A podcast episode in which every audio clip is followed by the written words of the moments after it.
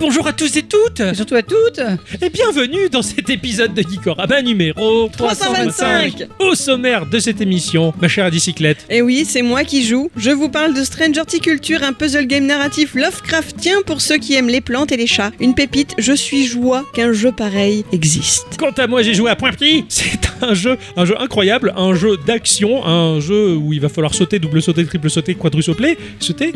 C'est c'est dur à dire tout ça. Un petit régal, une pépite de gameplay, ça a l'air de rien et c'est tout. Quant à moi, je reviendrai sur la vie d'un développeur, un PDG, mais d'abord un développeur avant tout, Satoru Iwata. Non. Ah si. Oh non.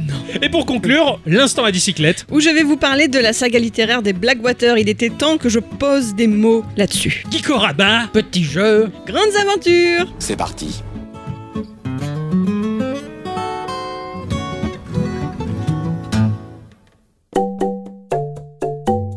Bonjour Bonjour, mon cher Ixon. Vous allez bien Ah oui, ça va bien. Et vous-même Oh, bonjour, ma chère bicyclette. Et bonjour Ça va bien. Ah oui, très bien, et Ah vous-même oui, ça va bien. Moi, Mon cher j'aime. Ixon. Oui, c'est moi Euh, coucou, ma chère coucou. bicyclette, coucou. Et coucou Ah, je suis content de vous retrouver. Ah Oui, donc. bah, moi aussi. Ah oui Ah oui Moi aussi, C'est je suis vrai, content de ça me retrouver. T'es content de te retrouver Bah moi, je me Aussi. suis jamais trop perdu de vue. Bon, alors c'est le principal. ouais, ça, ça y est, tu peux souffler. Ouf, T'arrêtes. ouf. Tu poses le sac dans un coin. Ah ouais, non, là... Le fini. cartable Le cartable. Ah oui. C'est les vacances. Ah oui, c'est les vacances Trois semaines de Ah oui. vacances Ah oui, c'est trop bien. Ça y est, c'est la déconnexion. Ah oui, là, j'ai déconnecté total. Ah oui, oui, ça... en, en quelques heures, c'était fini, quoi. Mais je comprends tellement, ça fait du bien. Enfin, la, la libération. Ah tout à fait. Mais j'ai déjà eu une journée de pré-vacances au- Ah. au travail. Ça c'est bien ça. Ah ouais? Il y avait rien. Ah, Pour y aller en douceur, tu Voilà, j'avais piqué la place de mon collègue de boulot. Il a la meilleure place de tout le boulot, je pense. Il est dans un angle, il voit tous les gens arriver. Ah ouais. Et puis Ah il oui. a le, un dock de Switch. Donc, Ouais, ouais, euh, donc, voilà. ouais, ouais, Qu'est-ce donc, qu'il euh, a fait pour en arriver là? Pas révéler les, les secrets. Mais sinon, mon cher Ixon, Oui. cette semaine a été comment Gentille Voilà. Une chutie semaine, hein voilà, c'est ça. C'était Et oui. la, la semaine, elle était longue. Elle était très longue, elle était très chiante, parce que la semaine avant les vacances, C'est la toujours pire. très long et très chiant. Et le pire, c'est les deux derniers jours. Ouais, ah ouais. Surtout l'avant-dernier jour. C'est pas le dernier, c'est celui d'avant, c'est le plus long. C'est vrai. Il est terrible celui-là. C'est- ouais. J'ai quand même joué, parce que bon, c'est- c'était c'est de ça qu'on va parler en fait. Ah oui, d'accord. Je jouais euh, à beaucoup de choses, Oui. euh, mais principalement à deux jeux. Ok. À Binding of Isaac, Ah bah tiens. voilà. et euh, les derniers jours, euh, Cult of the Lamb. Tout à fait. Et Ouais, voilà. Exactement. Petite merveille. hein. Franchement, Ah oui. à part peut-être sur Switch. Oui, non, bon, sur Switch, il accroche beaucoup. Voilà, mais euh, sur PC, impeccable. Ah ouais, parfait. Ah bah c'est une bonne petite semaine, Ah ça. oui, oui, c'était bien. Ah, ma chère bicyclette, Oui. elle va bien Ah moi je vais bien, moi j'ai plongé dans l'eau. Ah oui, ah oui, ça c'est- et elle a pas arrêté, hein. Ah oui. Ah ouais, et si elle plongeait pas dans l'eau, elle me faisait scandale. hein. Ah oui, Alors là, oui, faut que j'ai plongé dans l'eau, machin, tout ça, ça s'arrêtait pas. Quoi. Je vais va plonger dans l'eau. quoi. Moi, de toute façon, je, euh, je, je suis occupé, hein, j'ai Xenoblade, alors Ah euh, oui. va plonger, va plonger. Donc elle a plongé. J'ai plongé mais j'ai aussi un peu relancé Catchy, Ah, un petit peu. Ah ouais, tiens, le bol de Grand Lax. Ah ouais, c'est pour ça que j'ai toujours la chanson dans la tête après. Ah bah oui, oui, effectivement. Hein Mais ouais, bon, Saleté de chanson. On ne va pas transmettre ça aux non. auditeurs. non, non, non. It's all about you, the happy things you do. Do you J'ai relancé Brocky. Ah, Ah, donc j'avance petit à petit dans Brocky. Et puis euh, Octo, il m'a fait faire la- le culte. J'ai mon culte des petits futis. sur Cult of the Lamb, Oui. euh, il te plaît ce jeu Oui. Ah oui, t'as envie de dire je tourne jouer Oui. Eh oui, je comprends. Il est terrible, hein. Oui. Le fait de renommer les petits. euh, Les petits chutis. Les petits chutis, là, c'est. Ah ah, bah, j'ai fait toute radioactive. Ah oui, radioactif, c'est le, Cela. c'est le culte d'actif. Moi, c'est- ils ont tous des noms de plantes. Mais ceci est une explication du pourquoi du comment. Ah, ça, Ah. On, va, on va y venir après. Eh oui. D'accord. Bah, moi, j'ai fait comme tout le monde aussi. Hein, J'attendais depuis longtemps euh, Cult of the Lamb, puisque c'était. Ah oui, culte, carrément. C'est quoi? Culte. Ah ouais? Ah, mais non, c'est culte alors.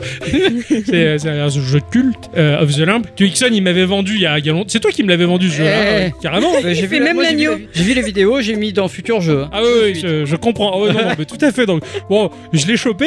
euh, j- J'avais joué chez toi en démo euh, sur PC, donc euh, très bonne expérience Oui. de jeu, super bon feeling. Je le précommande sur Switch, je, je le lance sur Switch, et là je fais, ah, ils ont oublié des choses. Dans cette version Switch, ont oublié des images à la seconde. C'était pas fluide du tout, mais vraiment, ça m'a vraiment dérangé pour ma part. En tout cas, ce manque de fluidité dans les combats, c'était grippé. Donc bon, bah, j'avais un reliquat de sous-sous sur ma vieille Xbox, hein, qui est toute récente d'ailleurs encore.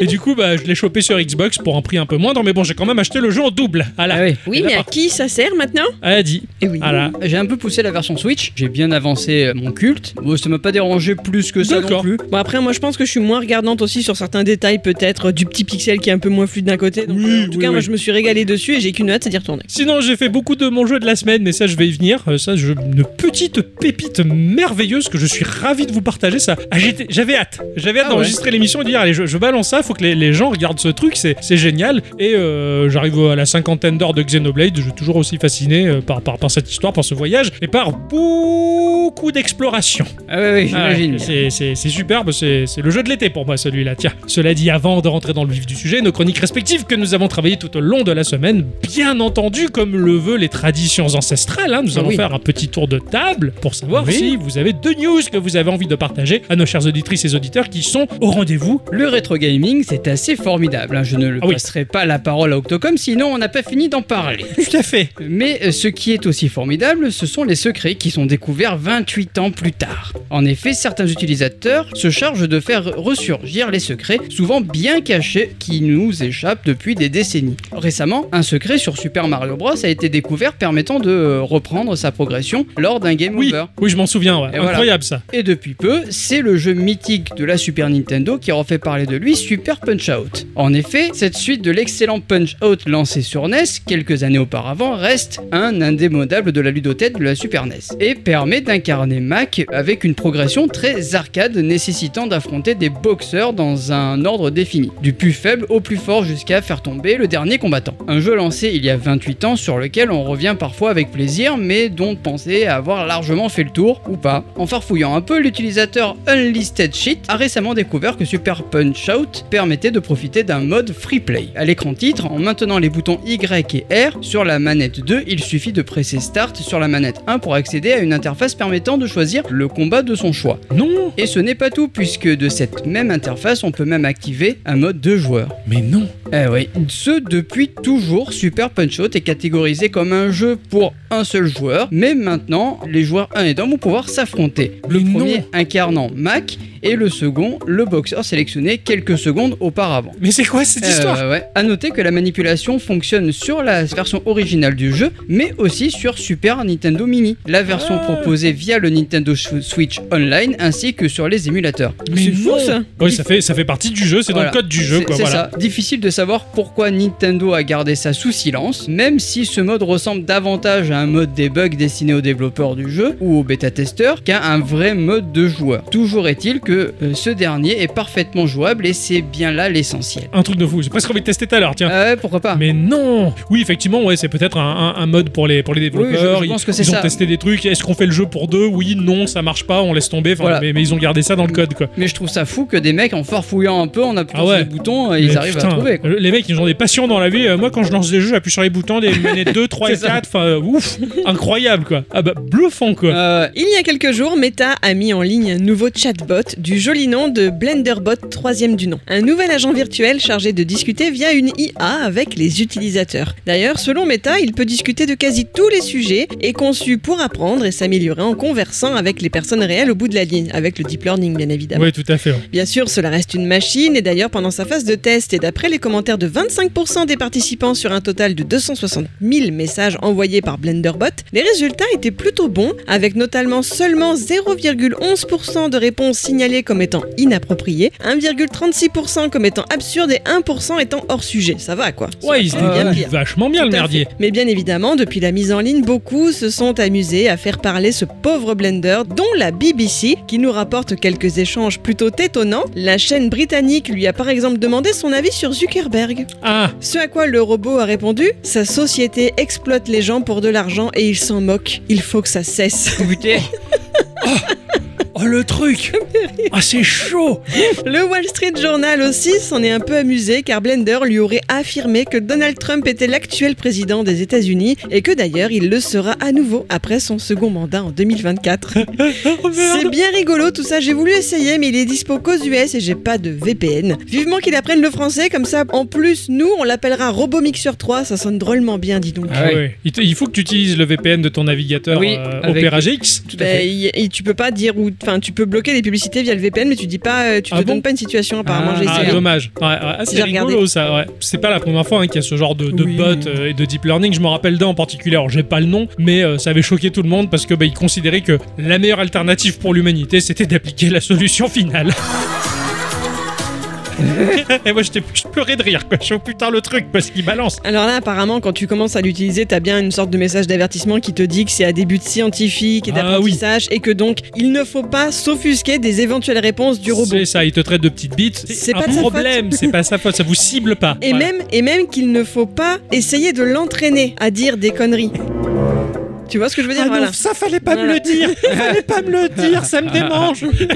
je vais vous parler du studio WRF qui propose le jeu Earth's Shadow. Moi, je trouve qu'on vit une période particulièrement géniale dans l'industrie du jeu vidéo. Alors, loin de moi l'idée d'analyser le marché, hein, de vouloir comparer les sociétés entre elles, souhaiter la mort d'une machine au profit d'une autre. D'ailleurs, même si je devais simplement résumer les choses concernant mon cas, j'aime la machine en tant que telle, l'appareil, le boîtier, la console, le PC physiquement, tu vois. J'aime l'accessorisation qui va autour de ces machines. J'aime regarder J'aime l'exclu que chaque machine propose son lot de jeux qui permet de construire l'identité d'une marque. Et même si je peux être un peu frustré de pas avoir toutes les machines, bah, je suis content qu'il existe plusieurs supports avec ses propres jeux. Et puis lorsque l'on se laisse aller au jeu sans a priori ou en cassant les barrières du ouais, je veux que le jeu il soit beau, ça c'est très subjectif, ou je veux un super gameplay, ça c'est très subjectif, ou je veux une histoire bien construite, ça c'est très subjectif. Quand tu lâches ce genre de considération et que tu prends le jeu pour ce qu'il est avec ses qualités et ses défauts, bah, la scène du jeu indépendant elle est complètement folle. Mais là encore c'est compliqué car bah, moi-même je suis victime de mes humeurs hein, et un jeu quelconque un jour deviendra un jeu indispensable le lendemain. Mais au-delà de ça, je rigole bien. Je rigole bien de moi-même et je rigole bien de Hickson parce que lui et moi, en fait, on est, on est pareil. Bien souvent, on a des attentes de malade sur un jeu en particulier, mais genre, on attend le truc comme le jeu du siècle, le Messi, le titre qui pour un temps effacera tout le reste. On en parle entre nous, on se monte les screens pour tenter de convaincre indirectement l'autre d'y jouer, et le jeu sort. Et on le télécharge, on se précipite, on le lance, on y joue une heure. Et à partir de là, on joue à autre chose. Parce que je pense, à, pour ma part, à Triangle Stratégie, par exemple. Oui, est trop bien, j'ai- joué 4 heures. Je pense à Ixon avec Returnal. Ah ouais. T'as dépassé les 30 heures ou pas? Ah non. Voilà. Mais c'est parce qu'il fait trop chaud. Oh, ouais, voilà, mais on est pareil. Il y a plein de jeux, oui, mais en fait, oui, il y en avait plein. de- Enfin bon, voilà. hein, c'est peut-être parce que aussi on n'est pas dans le mood où il fait trop chaud. Bah, on s'est juste mis un peu trop la pression en faisant monter la mayonnaise et une fois le jeu en main, bon, c'est bien quoi. Pour le coup, Returnal m'a l'air chouettos. Et j'aurais bien aimé le tester un peu plus en profondeur. Alors j'attends que ça sorte de l'enclos de Sony pour mettre la main dessus. En attendant, sur PC existe un titre qui évoque largement Returnal, sans être une copie non plus. Earth Shadow. Dans ce jeu, on va jouer à un personnage à la troisième personne, dans un jeu typé roguelike. Un explorateur qui revient sur Terre alors que sa dernière est quasi morte depuis de très nombreuses années. On va retrouver des reliques qui sont prisées et recherchées dans toute la galaxie. Malheureusement pour nous, hein, on va se cracher sur les vestiges de notre vieux monde et on va chercher un moyen pour repartir, rentrer chez nous dans des dédales peuplés de créatures épouvantables. On peut upgrader notre perso, notre équipement, ses caractéristiques, et l'aventure a l'air ultra intéressante via un fil rouge qui serpente dans un niveau complètement procédural. C'est sorti en accès anticipé pour 12 euros et si ce cher Ixon est intéressé par le trailer, moi je voudrais bien y jouer mais c'est pas mon truc. Si Ixon y veut y jouer, je lui fais cadeau. Earth Shadow. Ouais, Ah tiens. Ah, Earth, comme la Terre comme la Terre, Je pensais que c'était Earth, comme euh, les trucs hertziens, quoi. J'y étais pas, hein. comme d'habitude. Bah oui, mais t'articules pas. T'écoutes pas bien. Ouais, c'est ça, ouais. Alors ju- jusqu'à maintenant, pour moi, c'est. euh, Eh ben c'est Returnal. Ah oui, hein Ah putain. Il y a un gros air de Returnal, mais peut-être avec des petites subtilités ou des différences qui font que c'est pas le même jeu non plus de ce Ah que je ouais, disais. Ouais, ouais, ouais, ouais, ouais, ouais. Oh putain, il y a. Ah, on peut voler. Oh putain. Ouais, je crois que c'est il est conquis. Ah ouais, non mais oui. Alors tout à l'heure, je presserai le bouton pour euh, finaliser le panier. Oh putain, c'est vrai Ah oui Oh putain C'est pas la première fois que je fais ça, mais c'est parce que c'est des jeux que je rêve de voir ou d'entendre parler, mais que moi je sais que je ferai pas. on mais va se toi, faire- oui. On va se faire ça. Ah ouais, on va faire ça tout à Ah l'heure. ouais. Alors, C'est parti. Merci. De rien, avec plaisir, mon fou. Dans deux semaines, Deux semaines. la ville de Cologne, en Allemagne, accueillera la 12e édition de la Gamescom. Ah, ah ça, ça va être bien, ça. On Il va y- faire encore des soirées pizza, ça. Ah oui, oui, oui. Ah oui. Ah, voilà, on va faire des soirées pizza, on va regarder et on va déconnecter Discord.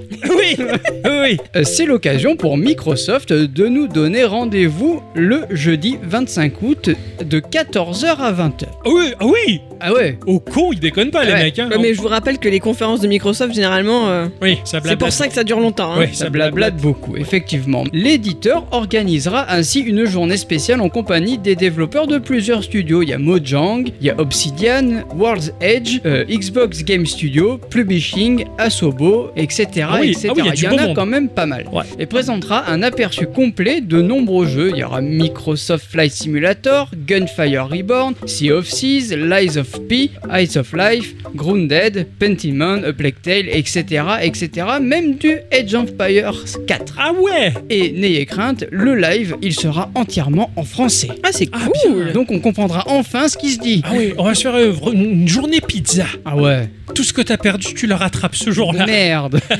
Alors, moi, je rebondis là-dessus, parce qu'en fait, j'avais fait une troisième news. Oh là là. Ah ouais, j'ai été vilaine cette semaine. Ouais, ouais, j'ai fait une. La, la troisième elle est toute petite cette semaine. Alors du coup, je la cale au milieu là. Avant de Vas-y, faire la deuxième. Cale-la bien au Je milieu. la cale au milieu. Allez. Pendant la Gamescom et la PAX West début septembre, le jeu Mineko's Night Market du studio Mioza dont je vous ai parlé pendant mille ans, que j'attends depuis des lustres, qui avait disparu de la surface de la Terre, et ben ils ont annoncé qu'il y aurait une démo jouable pour les visiteurs. Oh. cette semaine. Donc ils sont pas morts. Bravo. Ah bah bravo. Hein. Ça te Voilà, laisse le temps bravo. de finir Cult of the Lamb. Voilà. Ah oui, Oui, mon culte. ah oui Pas j'adore ton cul. Alors, sinon, la nouvelle qui m'a fait marrer cette semaine, c'est ce plan de la NASA d'envoyer un iPad dans l'espace pour tester un service d'Amazon, Alexa, pour être plus précis. Attends, Comment ça Alexa sur Ama- sur enfin non oui ça c'est normal mais Alexa sur iPad Apparemment. ok Voilà. ils font n'importe quoi là Alors. NASA Il est prochainement prévu le démarrage de la mission Callisto, une sous-partie du vol Artemis 1 qui aura lieu dans le module Orion lors du tout premier vol du SLS, à savoir la nouvelle fusée de la NASA. ça pue ça Son but. protocole c'est pas bon ça. Ah ouais non. Faciliter la vie des à bord. Quoi de mieux pour cela que de leur donner accès à un assistant virtuel qui leur donnera différentes infos comme la trajectoire, la température, la télémétrie. Leur objectif est donc de prouver qu'Alexa peut fonctionner ailleurs que sur Terre à des centaines de milliers de kilomètres tout là-haut. Et bon, ben comment faire quand même pour qu'Alexa puisse procéder? Parce qu'une telle distance c'est mort pour communiquer avec les serveurs d'Amazon. Donc le but c'est de faire piocher les réponses dans une base de données créée en amont qui sera elle-même transportée dans le module. Et grâce à ça, les astronautes devraient même obtenir des réponses plus rapidement que sur Terre. Bah, tu m'étonnes, ils auront le cul posé directement sur la réponse. ah oui Tu vois ce que je veux dire? Bon, l'histoire ne raconte cependant pas comment on en est arrivé au choix de ce drôle de duo iPad Alexa. Je sais pas comment Ah, ils ouais, ouais. font ça. Ça va être un truc, euh, une erreur de la nature, quoi. Oh, pas procédé. sûr, ouais. ils ont comparé les tablettes et ils se sont aperçus que bah, elles étaient toutes pourries sauf une.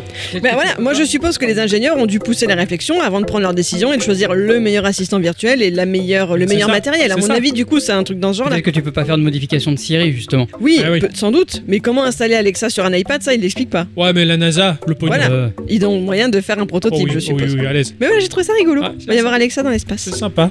lequel il reste? Pour conclure euh, ce petit tour de table, je vais vous partager Timothy and the Tower of Mu. Hein Mu Timothy of the Tower of Mu.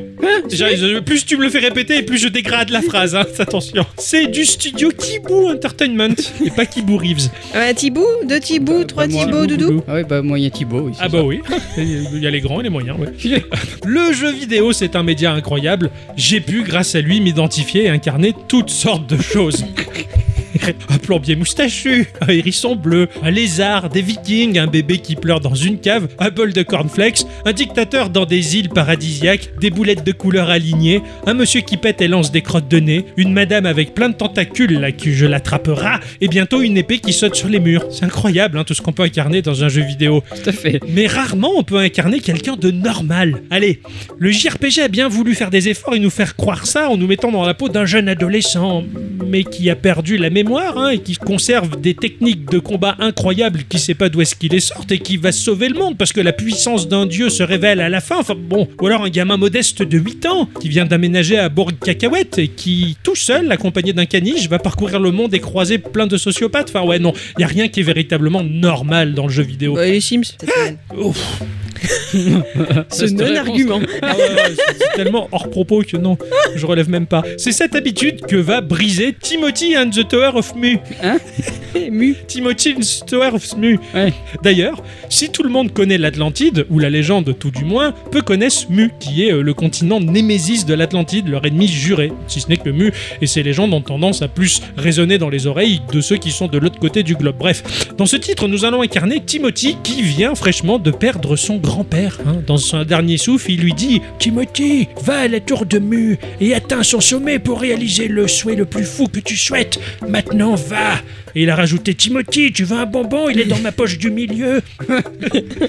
Nous voilà équipés d'un lance-pierre avec la possibilité d'user d'un dash pour esquiver les attaques. Nous allons traverser 5 biomes euh, qui seront gardés par une dizaine de boss. Un bestiaire d'une cinquantaine de créatures sera de la partie. Et visuellement, on est sur un platformer 2D typé 8 bits, mais on est dans un jeu qui vise la gamme des Shovel Knight. Visuellement, c'est super beau, tout en prenant en compte la limitation technique de la machine de l'époque. Et surtout, ben, on fonce dans ce donjon digne d'un gros chevalier badass avec une épée et, euh, aux commandes d'un gamin avec son futal en jean et son polo. Ah ouais. A un polo. On se sent frêle, sans défense, dans un dédale prévu pour un gros badass. La difficulté a l'air bien salée et franchement, euh, je me demande moi, ce qu'il y a tout en haut de la tour Est-ce qu'il va réaliser son souhait Et quel est son souhait Bah. Et moi je veux savoir, alors je mets à pièce, direct. Tout le monde le sait ce qu'il y a en haut de la tour. hein. Il y a quoi? Ah, Il y a le chevalier d'or. Le chevalier d'or euh, du, du, du bélier il s'appelle Mu. Je te confirmerai ça, j'ai mis la pièce, mais c'est rigolo d'incarner un, un gamin normal avec vrai, un lance-pierre quoi. C'est genre Denis la malice qui part dans les donjons de Shovel Knight quoi. C'est- Ça ça m'a tué quoi. Je fais bon bah allez, je prends part à l'aventure. Ah bah ouais, bravo. Voilà, ainsi que se conclut le petit tour de table les enfants et que nous allons rentrer dans le vif du sujet. Ah Oui. Mon cher Ixon, Ah ouais. je sais pas ce que tu as fait cette semaine. Tu as joué? Non. Ah, Non, c'est moi. ah, Oui. C'est moi, j'avais un jeu. c'est toi t'as joué? Oui, j'avais un jeu cette semaine. Ah, c'est le jeu que t'as joué toute la semaine. Oui. Ça m'a pas mis la puce à l'oreille. Oh non, pas du tout, pas du tout, dis donc. Je suis surpris. Ah ouais. Ah là là, on joue bien la comédie. Oh là là là là. Donc oui, tout à fait, c'est moi qui me suis trouvé un petit jeu cette semaine. Ce cher Ixon a bien voulu prendre mon écharpe pour que je puisse m'amuser. Que J'avais un peu froid. Faites vos valises, je vous amène avec moi à Undermere, petite bourgade imaginaire du nord-ouest de l'Angleterre. Enfin imaginaire. La ville en elle-même, effectivement, ne semble pas exister. Par contre, oui, elle s'inscrit dans une région réelle, celle du Lake District. Et il y a quand même beaucoup de ressemblances avec le reste de la carte. hein. Certains autres villages existent pour de bon, des cours d'eau, des forêts, des montagnes. Et tout ceci permet de poser l'ambiance parce que oui, dans ce titre que je vais vous présenter, l'ambiance est essentielle. J'ai joué à Strange Horticulture, horticulture étrange en français, un puzzle game narratif que l'on doit au développeur Bad Viking et à l'éditeur Iceberg Interactive. Bad Viking, nous n'en avons jamais eu l'occasion d'en parler dans Geeko. Ah. Ils sont pourtant actifs depuis 2011 et à l'origine de plus d'une vingtaine de jeux. Ah oui, quand même. Et oui, Ils ont le pas chômé en disant les mecs. pas du tout. Le studio anglais est composé de deux frangins dont Duncan, Rob qui s'occupe du code et John qui gère les graphismes et tout le tralala. D'accord. Voilà, c'est lui qui habille le tout. Ça c'est chaud ça quand tu passes les annonces, on cherche quelqu'un qui gère le tralala, il y a du taf, hein, c'est un sacré boulot ça. Ah le tralala Ouais, les tralalaïstes, Ah ouais ouais. J'en connais quelques-uns, je te jure, ils sont. Ils sont bien payés. Ah ouais ouais. Ils sont bien payés. Ah, Dans le Tyrol, c'est les tralalaïtou. Bref, elle est nulle, elle est nulle. on Non, enchaîne, non, on non, en- Ah bravo. hein. J'en ai très honte. Quant à l'éditeur Iceberg Interactive, ceux-ci sont basés à Haarlem, aux Pays-Bas, et en activité depuis 2009. On leur doit plus d'une soixantaine de jeux divers et variés, mais là aussi c'est une première pour notre petite émission. Ils ont effectivement fait un jeu qui s'appelle Midnight Protocol, et je pensais qu'Ixon y avait joué, mais non, il a joué à Cyber Protocol, ça Oui. n'a rien à voir. Ouais, au bout de 300 et quelques jeux x 2, ça commence à faire un paquet de trucs à se rappeler. hein. Ah oui. Strange Horticulture est sorti initialement sur PC via Steam et l'Epic Game Store au début de l'année 2022, et puis il a eu la bonne idée de débarquer sur Switch à la fin du mois de juillet, en français, ce qui est très sympa puisque ça m'a donné l'opportunité de l'essayer. Par contre, si vous êtes détenteur d'un ordi, je vous conseille mille fois plus d'y jouer dessus. À la manette, c'était pas hyper confortable et je pense que vous gagneriez bien du temps et de l'ergonomie avec une souris. Ouais, Vraiment. ouais, j'imagine. ouais. Conseil d'amis. Retournons du coup dans notre Angleterre. Le Lake District est un endroit très mystérieux avec moult collines, forêts, petites villes biscornues et lacs aux eaux troubles. Il ne fait pas très beau, mais tant pis, car nous ne nous baladons pas vraiment dehors dans ce jeu.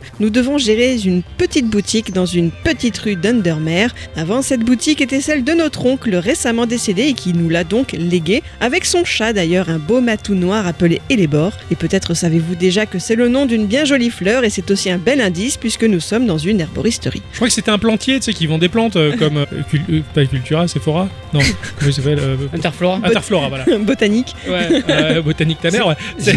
Je pensais que, c'est- je pensais que, que c'était un vendeur de plantes, si tu veux. Bah, quelque part, il les vend, mais Mais dans un but les précis. C'est Ah. quoi le, le nom de la fleur C'est quoi? Elébor. Et les bords? Ouais. Et son nom de famille c'est Houston. Et les beaux Houston. Alors là, oh, elle était élaborée. ouais, là, ça là. Euh, Alors là, franchement, Alors là, hein. magnifique. Oh, ah ouais, je suis bluffé. Oh là là, c'était bien recherché ça. T'as tout gâché, la jolie fleur. Ah putain, tu vas voir, c'est le jour où tu vois une élébore, une élébore. Ah, bravo. Comme l'intrigue semble se passer aux abords du 19e siècle, autant vous dire que le rôle d'un herboriste, c'est quasi celui d'un pharmacien. Les Mm. gens du village viennent nous voir pour le moindre petit bobo qu'ils rencontrent. Pour les aider, vous avez bien sûr accès à toute votre boutique. L'écran du jeu ne va pas beaucoup évoluer au fil du temps. Celui-ci est divisé en quatre parties. En haut à gauche, une belle verrière, un comptoir et des étagères. C'est ici que sont entreposées vos plantes et élixirs que vous pourrez préparer par la suite. D'accord. Derrière le verre des fenêtres, on peut se faire une idée de la météo et laissez-moi vous prévenir que la pluie sera plus que présente. On est en Angleterre ou pas? Eh ouais, c'est une délicieuse et fraîche atmosphère qui vous attend. T'en avais bien besoin cet été. En haut à droite, un petit espace va correspondre à l'entrée de la boutique. C'est là que se tient le chat et les bords, dit. à côté d'une petite clochette qui permettra de faire rentrer le client suivant. Ses demandes et dialogues apparaîtront sous la forme de bulles au-dessus de sa tête. Il n'y a pas de... Il n'y a pas de blablabla ou de, Voilà. de yaourt. ouais. Le, le nom de famille du chat, c'est Dille. Et les, et les bordilles. Non, non, non, bon, bref. Vous allez foutre la paix à ce chat, oui Sinon il y avait d'âge. Et les bords d'âge. Comment ça Et les bordages Celle qui prend le plus d'espace, la partie du jeu, se situe en bas à gauche et représente votre bureau, un joli bois ancien avec un peu de taches dessus, c'est de l'encre ou genre du café, tout ça. tout, tout est dans une image où c'est segmenté. Genre, t'as ah, une partie de l'écran, c'est le dessus du bureau, l'autre partie, tu... ça, ça constitue pas un tout. Ça constitue pas une vue d'ensemble. Je prends Paper Please. C'est pas une vue d'ensemble. C'est des c'est le même segments. genre. Ouais, voilà, c'est des, C'est segmenté et c'est des morceaux de ce même environnement, mais genre, t'as la vue du dessus du bureau. Oui. Là, voilà, d'accord. Oui, mais après, enfin, je veux dire, tu le fais vite le Dans, dans ta tête, Oui, tu fais, tu crées l'espace. Oui, mais, c'est dire- mal fait sinon, oui. Oui, mais c'est pas, c'est pas un panoramique. Non. Voilà, c'est ce que je voulais savoir. Voilà. Ok. Non, non, c'est quatre parties vraiment distinctes. Ok, d'accord. Donc c'est vraiment sur le bureau que tout le jeu va se dérouler, je vais y revenir. Et pour finir en bas à droite, c'est en fait un tiroir du bureau. C'est là que sont stockés tout ce qui va permettre à l'intrigue d'avancer. Il y a des courriers, des indices, des objets comme des loupes, etc. Et surtout, c'est là que se trouve votre Bible, votre guide des plantes étranges et la carte de la région. Ces deux objets, vous allez passer votre temps à les sortir de ce tiroir pour les compulser. Pour ceux qui se rappellent justement du jeu Papers, Please, dont Octo avait parlé dans notre épisode 258, il y a le même gameplay. C'est pareil, les personnages qui défilent dans un environnement très restreint, des documents à mettre en relation les uns avec les autres, etc. etc. Sympa. L'avancement du jeu est divisé en journées, il y en a 16 au total. D'accord. Donc ça va quand même assez vite. Chaque matin, un écran vous tire une carte d'un jeu étrange avec une petite phrase racontant une histoire de quelques lignes, un peu étrange elle aussi et carrément sombre. La carte tirée ensuite apparaît sur votre bureau. C'est un indice qui va vous mener quelque part sur votre carte à la recherche de nouvelles plantes, le plus souvent, ou d'indices quant à l'histoire principale. Pour pouvoir vous rendre en extérieur, et je mets des guillemets sur cette expression car en réalité vous ne bougerez pas de la boutique, ce seront seulement des textes qui vous expliqueront ce que vous êtes censé voir, rencontrer dehors. Il vous faut une jauge d'exploration bien remplie pour Ouais, pouvoir faire ça. d'accord, ok. Elle est pleine chaque matin. Le moindre déplacement la vide, mais si vous vous êtes trompé dans la résolution du puzzle qui vous permettait de trouver l'endroit où aller sur la carte, celle-ci doit se re-remplir si tu dois recommencer. Et donc elle se re-remplit assez lentement, naturellement. Ouais. Ou alors tu peux arroser tes plantes pour regagner des plans d'exploration et repartir en goguette en cliquant à nouveau sur la une carte. forme de jauge de stamina, Oui, c'est ça. on va dire. C'est ça. Que tu peux, oui, tu arroses tes plantes pour la charger ou sinon le lendemain elle est rechargée. Mais même pas le lendemain, elle se recharge toute seule. Ok, ok, ouais, ouais, c'est Lentement. ouais, de la star en fait, c'est de la Donc stamina. il y avait des moments où j'avais la flemme d'arroser les plantes, j'attendais juste qu'elles repopent toutes seules. Là, là, ouais, Voilà. d'accord. Vous allez donc donc généralement ramener des plantes de vos explorations. Celles-ci n'auront pas de nom. Ce sera à vous de le retrouver grâce aux descriptions présentes dans votre livre, le fameux livre. Ah oui, donc tu compares un peu euh, la plante que t'as et les images que t'aurais dans ton bouquin pour essayer de faire la, la- la- la jonction, ouais, d'accord. Vous pourrez d'ores et déjà émettre des hypothèses quant à quelle plante et quoi grâce à un petit système d'étiquettes, mais la seule façon d'être sûr de votre coup, ce sera en répondant à la demande de quelqu'un. Par exemple, un client arrive, un avocat, qui va vous demander du Apis demysus. Et vite, parce que le chat réveille ses allergies. Alors bien sûr, vous, vous savez pas ce que c'est, euh. Tu Ah sais ce ouais, que non. c'est, toi Voilà. Ni même si vous en avez d'ores et déjà dans votre stock. Qu'une idée. En consultant votre Bible des plantes, vous trouvez de quelle plante il est question et vous en aurez une vague description. L'apis demysus est médicinal et soigne les troubles digestifs, mais attention à ses feuilles rugueuses irritantes. C'est tout ce que tu sais. Et il y a un petit dessin en noir et blanc qui te montre à quoi ressemble le spécimen, en tout cas la fleur de la plante. Mmh. Voilà. Mmh. Pas les feuilles par exemple, tu vois que la fleur. Vous regardez donc euh, dans votre petit stock, une plante attire votre attention, le dessin y ressemble. Bon, vous pouvez passer la fleur à un examen plus approfondi en la passant au microscope, ce qui va vous donner des indications supplémentaires. Et tiens, ici, ben, les feuilles sont rugueuses. Donc là, il y a quasi plus de doute. T'es Ouais. quasiment sûr d'avoir affaire à du Apis demysus. Il n'y a plus qu'à glisser la plante entre les mains du client. Deux possibilités. Si vous vous êtes trompé, le client est toujours là à attendre. Et une jauge de crainte va augmenter d'un tiers. Ça ressemble un peu à la notion de folie dans Darkest Dungeon. LOL Ah ouais, d'accord. Au bout de trois erreurs, la partie est perdue. Votre esprit s'est brisé Oh et merde vous devrez alors résoudre un petit casse-tête qui représente ce fameux esprit pour recommencer la journée avant l'arrivée du client. Donc c'est pas punitif non plus. Ouais, C'est d'accord. chutis quoi. Le puzzle, c'est toujours le même? Non, Il y en avait D'accord. plusieurs. À plusieurs. Euh, J'imagine vraiment le pharmacien, il se trompe. Merde Ah, ah, ah, merde, je me suis trompé. C'est ça. Ah, tu sais, puis il pète un boulard, quoi, tu sais. En fait, tu sens qu'il y a vraiment une ambiance très lourde dans ce jeu et que du coup, bah, effectivement, quand, quand ta crainte augmente, bah, oui, c'est ça, c'est la folie qui vient quoi. Enfin, Voilà. juste parce qu'il s'est planté dans, dans- dans le traitement, quoi. Il est nerveux, le garçon. Je sais pas si c'est un garçon ou une fille. Enfin, il est nerveux, Ça n'a jamais été précisé. Ah d'accord, c'est bien ça. Comme ça, au moins, c'est toi. Tu t'identifies. Exactement, j'ai Ouais. trouvé ça très fort. Si par contre vous avez vu juste, le client repart content. Vous êtes alors sûr de vous et vous pouvez étiqueter la plante au bon nom pour ne plus jamais l'oublier, parce qu'elle Mm. pourra resservir à d'autres occasions. D'accord. Si vous êtes des feignasses sans clavier sur la Switch, une option du jeu permet de les étiqueter automatiquement et ça c'est très bien. Ok. Parce que sinon Ah. c'est long. À partir de là, vous obtenez aussi une récompense. Généralement, c'est une nouvelle page de votre Bible qui au début est plus que légère, comme si les feuilles s'étaient toutes éparpillées dans le vent. À la fin, pour info, il y a plus de 70 plantes à identifier. Ah oui, Ah, quand même. fait quand même. Certaines existent pour de vrai. Ok. D'autres sont totalement imaginaires. À partir de là, vous avez l'essentiel sur le gameplay. hein. Les clients veulent des plantes, vous donnent des pages de livres ou des indices et vous permettent de trouver de nouvelles plantes en explorant. Voilà. Tout simplement. C'est ça. Bien sûr, mon exemple de troubles digestifs était des plus simples, mais au fur et à mesure de vos rencontres, une histoire bien plus sombre se dessine. Ah, il y a un fil rouge derrière tout ça. Des meurtres ont eu lieu. Ah ouais. Eh oui, notamment l'assassinat de Larda, titre donné à une sorcière qui semble diriger une sororité vivant au fin fond de la forêt. Des personnes plus qu'étranges se pointent. Chasseurs de démons, membres d'une secte flippante. Ah. Il va falloir- pas un mouton avec une couronne. Non, celle-là je l'ai pas vu. Il va pas Il, tarder. il va falloir trouver des alliés. La voyante, le policier, la fan de mysticisme et la bibliothécaire seront vos bras droits jusqu'à la fin car le temps passant, l'ambiance s'alourdit, le monde ne tourne plus rond du tout. Les gens ont peur et ce que vous aurez à combattre, toujours narrativement, n'est-ce pas hein, Ça sera toujours des textes écrits. Ben, c'est digne de Lovecraft. C'est marrant ça. Tout ça depuis ton comptoir d'herboriste. Exactement. Putain. Je ne vous en dirai pas plus bien sûr, sinon aucun intérêt de découvrir le jeu. Graphiquement, c'est tout joli, c'est tout dessiné à la main. Les fleurs que l'on entrepose oscillent gentiment dans un petit air frais, l'ambiance sombre est parfaitement retranscrite. Les sons jouent beaucoup dans l'atmosphère quand par exemple vous allez frénétiquement tourner les pages de votre livre, c'est comme si vous y étiez et le son de la pluie et de l'orage c'était super bien rendu. Il y avait même des effets de lumière et tout, c'était super. Moi, l'orage, je me suis fait niquer à chaque fois. hein. J'étais dans le salon, je jouais avec Zeno, je m'épose, putain, il y a l'orage tonne. Ah, c'est le jeu d'Adi, mais je me suis fait avoir réellement plusieurs fois, quoi.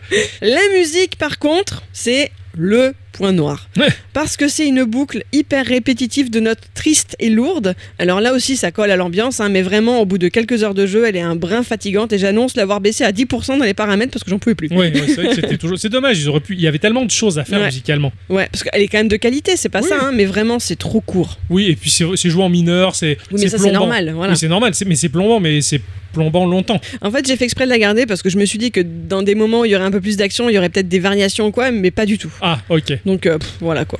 Elle a le mérite d'être là. Vous en avez pour entre 5 et 10 heures de jeu, je pense. Voilà. Moi, j'ai plus de 10 heures selon mon profil sur la Switch, mais j'ai aussi tendance à laisser la console en marche et j'ai bien pris mon temps sans tricher à trouver toutes ces petites énigmes qui jamais ne se répétaient ou étaient trop prises de tête. Si vraiment tu coinces, c'est juste parce que t'as pas tout lu. Voilà, c'est tout. Faut pas réfléchir plus loin. Et puisque j'en suis dans les conseils, voilà ce que je regrette de ne pas avoir fait dès le début. Dans ce titre, on prend parfois des notes à côté, ça m'est arrivé Mhm. parce que rien n'est expliqué. Alors pour gagner du temps, je vous conseille de faire un index de la carte, de noter chaque lieu remarquable qui est indiqué et ses coordonnées sur la carte. Ça peut paraître lourd au début, mais franchement, vous me remercierez ensuite. Ok. Ah, T'as pas besoin de. Tu sais, c'est comme dans Sea of Thieves, quand tu dois retrouver, euh, Ouais, ouais, je sais pas ouais, moi ouais. quelle île, euh, Mermaid euh, Island. tout Voilà, bah, tu serais content de savoir déjà que c'est en D4. Ouais, moi ouais, c'est fait. Ouais, je comprends. Et deuxième chose, j'aurais aimé prendre le temps de classer mes plantes par ordre alphabétique pour ne pas passer mon temps à regarder toutes les petites étiquettes. Ouais, ok. À chaque fois, je me disais, c'est bon, j'arrive à la fin du jeu, c'est pas la peine que je le fasse maintenant, mais franchement, j'ai été bête. Si vous êtes capable de vous tenir à ces deux points dès le début, vous gagnerez en ergonomie là encore. C'était Strange Horticulture, c'était absolument super, et je voudrais une suite, parce que le jeu est parfait pour les gens qui aiment les fleurs, les chats et les enquêtes.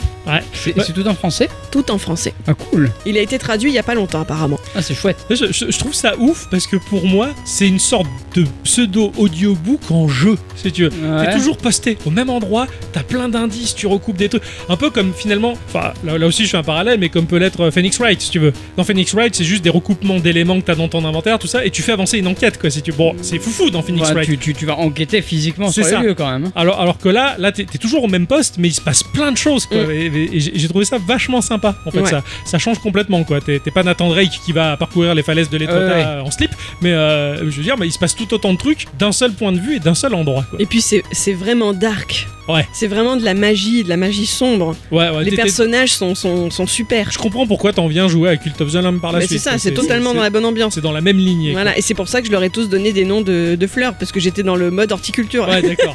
excellent, excellent. Non, ça, ça avait l'air très joli. Par contre, c'était très joli visuellement. J'ai beaucoup aimé le style graphique. Oui, il y avait très un- fin et très doux. Il y avait aussi dans les personnages, il y a un côté vieux dessin animé, euh, genre Flo et le Robinson suisse, avec un peu moins des gros sourcils, mais Oui, euh, ouais. dans ce genre-là, quoi.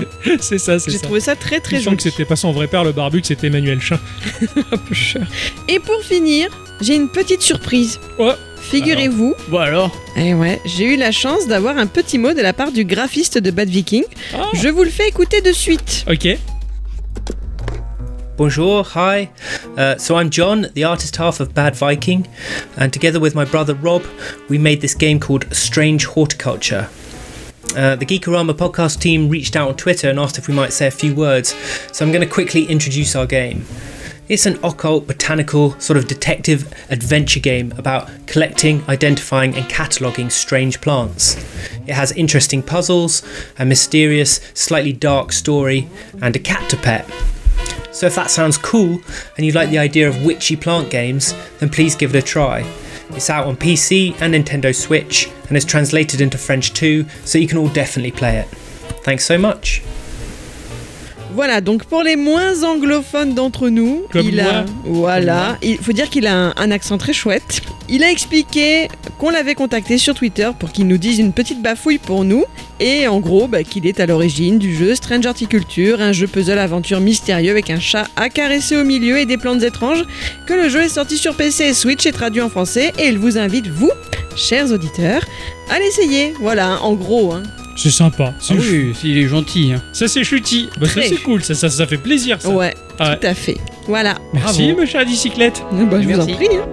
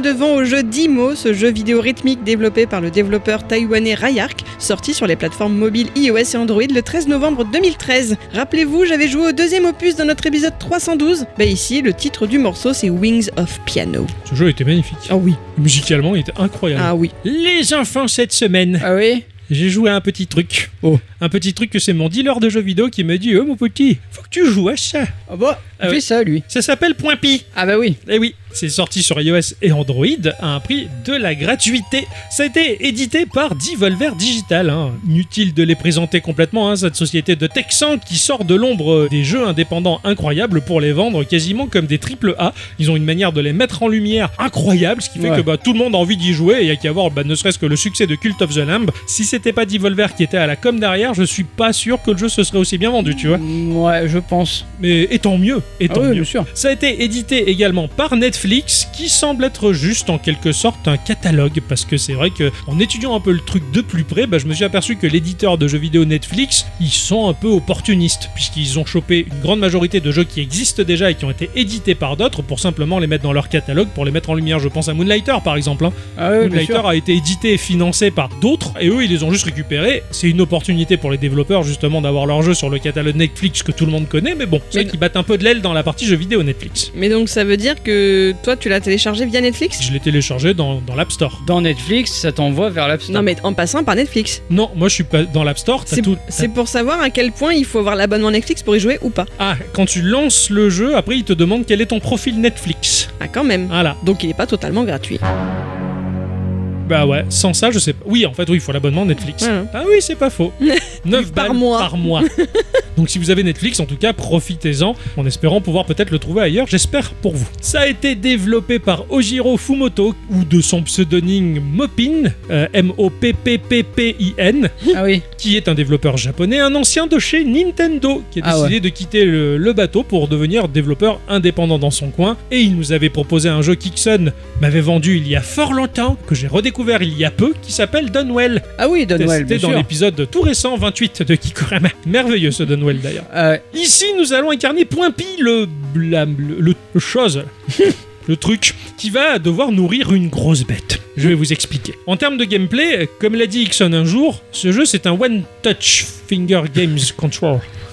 c'est le, le jeu qui se joue au pouce. oui, oui, c'est euh, One Finger quoi. Ouais, One Finger, voilà. Tout se joue avec un doigt. Tout va débuter depuis l'écran titre où un énorme matou fait dodo. Et Point Pi, la bestiole verte, euh, beaucoup, beaucoup, beaucoup plus petite que le matou, fait dodo sur le chat. Il y a presque un, un délire à la Totoro, si tu veux. Ouais. En faisant glisser le doigt sur l'écran, depuis Point Pi va se dessiner une ligne de visée en pointillé, en mode lance-pierre en fait. Tu vas tirer vers l'arrière pour que le perso puisse être propulsé vers l'avant. Le level est entièrement dans la verticalité, donc euh, on va voir de part et d'autre de notre écran de smartphone que l'on tient à la verticale les parois des murs. Donc la progression va se faire depuis le bas vers le haut, ce qui est l'inverse total de Dunway. Ah oui.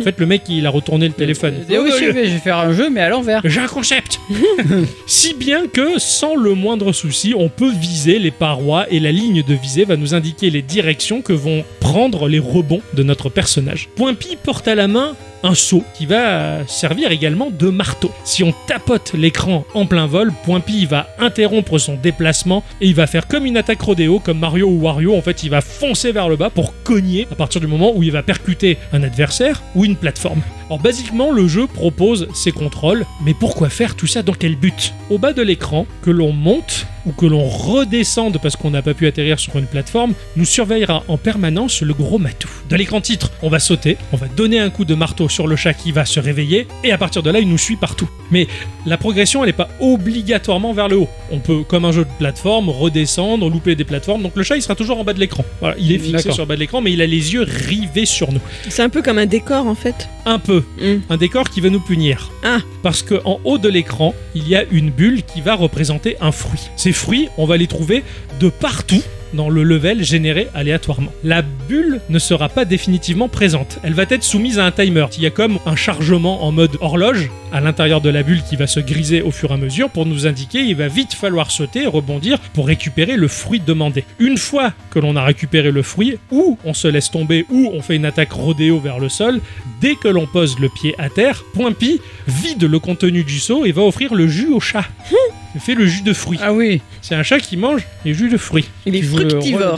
Oh, tu joues le rôle, le, le rôle d'un barman. En fait, espèce de barman étrange. Une nouvelle recette va apparaître alors complètement aléatoirement avec toujours plus de fruits à collecter. Une recette, ré- plus, plus on va réussir de recettes et les enchaîner, plus au bas de l'écran il va y avoir une jauge qui est le niveau de gourmet qui va monter en level durant la run, ce qui va symboliser la difficulté des recettes à faire au fur et à mesure. Quand tu recommences, ton niveau de gourmet est à zéro et plus tu enchaînes les recettes, plus le niveau de gourmet va monter. Là où ça bloque, c'est que Point Pi, bah, il va faire un saut. En pleine course, on va poser son doigt sur l'écran pour ralentir le temps et choisir à la volée une nouvelle direction de saut. D'accord. Au-dessus de Point Pi, on verra des orbes que l'on va pouvoir débloquer en jouant au fur et à mesure, en avoir de plus en plus. Ces orbes vont représenter le nombre de sauts qu'il est possible d'enchaîner, car si on pose le pied à terre, il y a deux possibilités. Soit on possède donc les fruits, on fait le jus pour le chat, soit on ne possède pas l'intégralité des fruits demandés, la recette est incomplète, la recette doit être recommencée de zéro. Oh putain. Donc, quand tu vas partir pour une recette où tu as, je dis n'importe quoi, 5 fruits à collecter, il faut que tu enchaînes 5 sauts avec les rebonds dans tous les sens et compagnie sans poser le pied à terre pour récupérer le maximum de fruits. Alors, des fois, ils sont tous les uns plus ou moins à côté des autres. Tu peux faire en un seul saut une collecte de 2, 3 fruits si le timer arrive à zéro. Tant que l'on peut sauter, que l'on n'a pas posé les pieds au sol, on peut tenter de compléter la recette. Mais si le timer est à zéro et que l'on pose le pied au sol, le chat va cracher du feu. Ah oui, les. Ah, il va te brûler le. pour nous faire perdre un point de vie. Les points de vie qui sont upgradables au fur et à mesure de l'aventure. On peut briser des objets en jeu, on peut tuer des ennemis qui parsèment les niveaux en faisant des attaques rodéo dessus. Ainsi, on va recharger de une à deux orbes de saut. Des fois, t'as plus d'orbes de saut, mais tu vois qu'en dessous il y a un ennemi, tu fais tant pis, attaque rodéo, bim, je rebondis sur l'adversaire, j'ai rechargé une orbe de saut, je peux hop, faire glisser le doigt, passer le jeu au ralenti, choisir ma trajectoire et enchaîner les sauts. Les ennemis peuvent nous toucher, et donc de ce fait, on peut perdre également de la vie si la recette est complète. Mais que l'on peut toujours sauter, on peut toujours s'amuser à récupérer plus de fruits, ce qui, au fur et à mesure, le rabio de fruits que l'on récupère va générer une graine, ou plusieurs graines, plus on en récupère. Ces graines, on va pouvoir les dépenser en début de jeu, avant de lancer une partie, dans une espèce de machine à sous qui nous permet de débloquer trois bonus. On peut en choisir un. Ces bonus, ils sont définitifs à ta partie et équipables à ton personnage. Les emplacements d'équipement de ton personnage peuvent être upgradés au fur et à mesure de l'aventure. Mais par exemple, c'est des objets qui vont te rendre invincible lorsqu'il ne te reste plus qu'un dernier saut. Ah cool. Là, tu fais Ah ouais, comme ça au moins je nique tout de suite les adversaires sans avoir à calculer la trajectoire de leur passer au-dessus pour faire l'attaque rodéo. Ah ouais. C'est plus simple. Ou alors, tu peux avoir un objet à équiper qui fait que les fruits peuvent apparaître par paire. Plus simple pour les recettes. Ah oui, du coup, ça ça t'en fait, fait le double. C'est ça. Ou alors, ça va faire en sorte qu'au moment de cibler ton saut, au lieu d'avoir le jeu qui se ralentit, c'est complètement stoppé. Et là, t'as tout ton temps pour sélectionner la trajectoire à faire. Des tas de bonus ultra avantageux, mais qui te transcendent ta partie. Et du coup, tu, tu les changes au fur et à mesure? Ouais, tu peux retourner dans un écran particulier où tu vois tout ce que tu as débloqué et tu peux les équiper. Alors au début, bah, t'as que deux emplacements de- d'objets. Et tu dois faire un choix horrible parmi tous ces objets qui sont géniaux. Et combiner et synergiser ces objets. D'accord. Et tu peux, re... enfin, je veux dire, tu peux revenir dans cette pièce et récupérer un bonus que tu avais eu avant. Oui. Tu peux changer d'avis. Tu peux, par exemple, je sais pas, tu avais du coup deux choix. Ouais. Est-ce que tu peux faire un choix et plus tard revenir là et te dire finalement je voulais le premier Genre déséquiper, et Voilà. rééquiper après. En fait, t'as la machine à bouboule de bonus.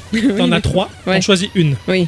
Les deux autres vont disparaître. Et revenir peut-être par le gacha. Ah, d'accord, ok. Tu refais la machine à sous. T'as trois bouboules. Parmi ces bouboules, tu en as peut-être une que t'avais déjà vue. Tu te dis, ah bah cette fois je vais ouvrir celle-là. Mais elles Mm. vont se stocker dans un inventaire. Tu peux en avoir 20 si tu veux d'objets. Mais il faut faire toujours un choix parmi trois. Une fois que tu l'as choisi, c'est définitif, c'est dans ton inventaire et c'est là où tu peux revenir sur ton équipement de ce que t'as looté. Ok. Alors dans ce test, j'ai omis beaucoup d'autres subtilités de gameplay qui sont un régal à découvrir, hein, mais t'as plein de petites choses, de petits éléments. À un moment, t'as as plusieurs biomes à découvrir, t'as un niveau sous l'eau où t'as des bulles et dans ces bulles, t'as une petite orbe de saut supplémentaire, mais Quand t'es dans la bulle, t'es à l'arrêt. Tu peux rester là en sustentation et réfléchir un peu plus parce qu'il y a plus d'adversaires. Il y a beaucoup de choses à faire, d'éléments de gameplay qui se rajoutent, mais c'est- d'une richesse Ah. hallucinante en fin de compte. Et, et- et c'est aussi riche et beau que Dunwell qui lui plongeait dans ce puits infernal. Là par contre, tu remontes avec ce chat qui te talonne au cul, mais c'est complètement fou. Au final, le gameplay il est ultra aérien, c'est complètement planant, un peu plus que Dunwell où c'était effréné. Dunwell, Ouais, tu ouais. chutais, tu chutais. Là par contre, t'as as des moments où tu peux plus ou moins stopper le jeu en choisissant ta trajectoire parce que ça ralentit ou alors ça stoppe complètement. T'as un peu plus le temps de te poser dans ce truc-là pour choisir ta trajectoire, mais si tu prends le jeu en main, au début j'étais couillon, hein, je faisais la recette, hein, il me demandait une prune, je prenais une prune, pouf, je faisais le jus. Mais après tu dis attends, mais j'ai d'autres sons en rab et ça me permet de gagner des graines. Et au fur et à mesure tu gagnes des graines, tu tues un ennemi, tu gagnes une orbe, tu rebondis, tu dis attends, si je cible là, je récupère un fruit plus un ennemi, je rebondis, je casse un pot, ça me fait gagner deux orbes de saut. Et au final tu passes ta vie en l'air à sauter et sauter et sauter et rebondir et sauter et Ouais, t'as des combinaisons et des, des- des choses qui peuvent euh, s'améliorer au fur et à ça. mesure, des bonus, des malus, des Et à la fin, mais t'es en l'air tout le temps. J'ai fait des recettes de fruits où mais j'avais une trentaine de fruits presque, quoi. C'est énorme. Le tout est lié avec un système de level up et de rang général. Tu vas au fur et à mesure gagner des rangs. Plus tu fais une bonne run, et plus t'as une jauge qui va monter, qui va monter, et hop, tu casses le rang suivant. Le rang suivant va t'offrir un truc complètement fou, un emplacement d'inventaire supplémentaire, un cœur de vie supplémentaire. Et les rangs, c'est magique. Moi, je suis arrivé à peu près à 25, et far Ah ouais. un gros porc. Et j'ai pas fini, parce qu'il est, il est tellement riche ce jeu, quoi. Visuellement, c'est de la 2D. Alors, au visuel très vectoriel, hein, la palette de couleurs, elle est brute. Tout est en aplat très dur, sans le moindre dégradé ni ombrage. Au final, que ce soit ça ou autre chose, on s'en fout parce que finalement c'est la mécanique de gameplay qui prédomine là-dessus. C'est juste que la patte visuelle reste atypique. Ça passe ou ça atomise. Je dis ça parce que Coradi elle a vu, fait c'est moche ça.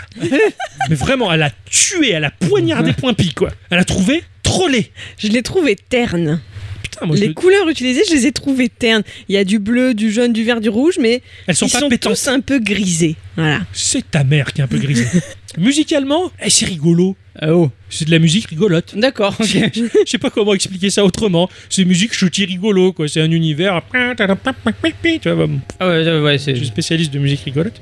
ça colle bien, on va dire. Ce jeu d'Evolver, c'est une petite merveille de gameplay, euh, bah, digne de Fumoto qui, qui peut faire des jeux incroyables. C'est un vrai génie, ce gars-là. Le jeu se paye même le luxe d'offrir une fin. Non. Une fin en stop motion. Je crois que c'est la pâte à modeler. Ouais, Et qui en dit long sur les chats et leur estomac. d'accord, ok. C'était trop bien.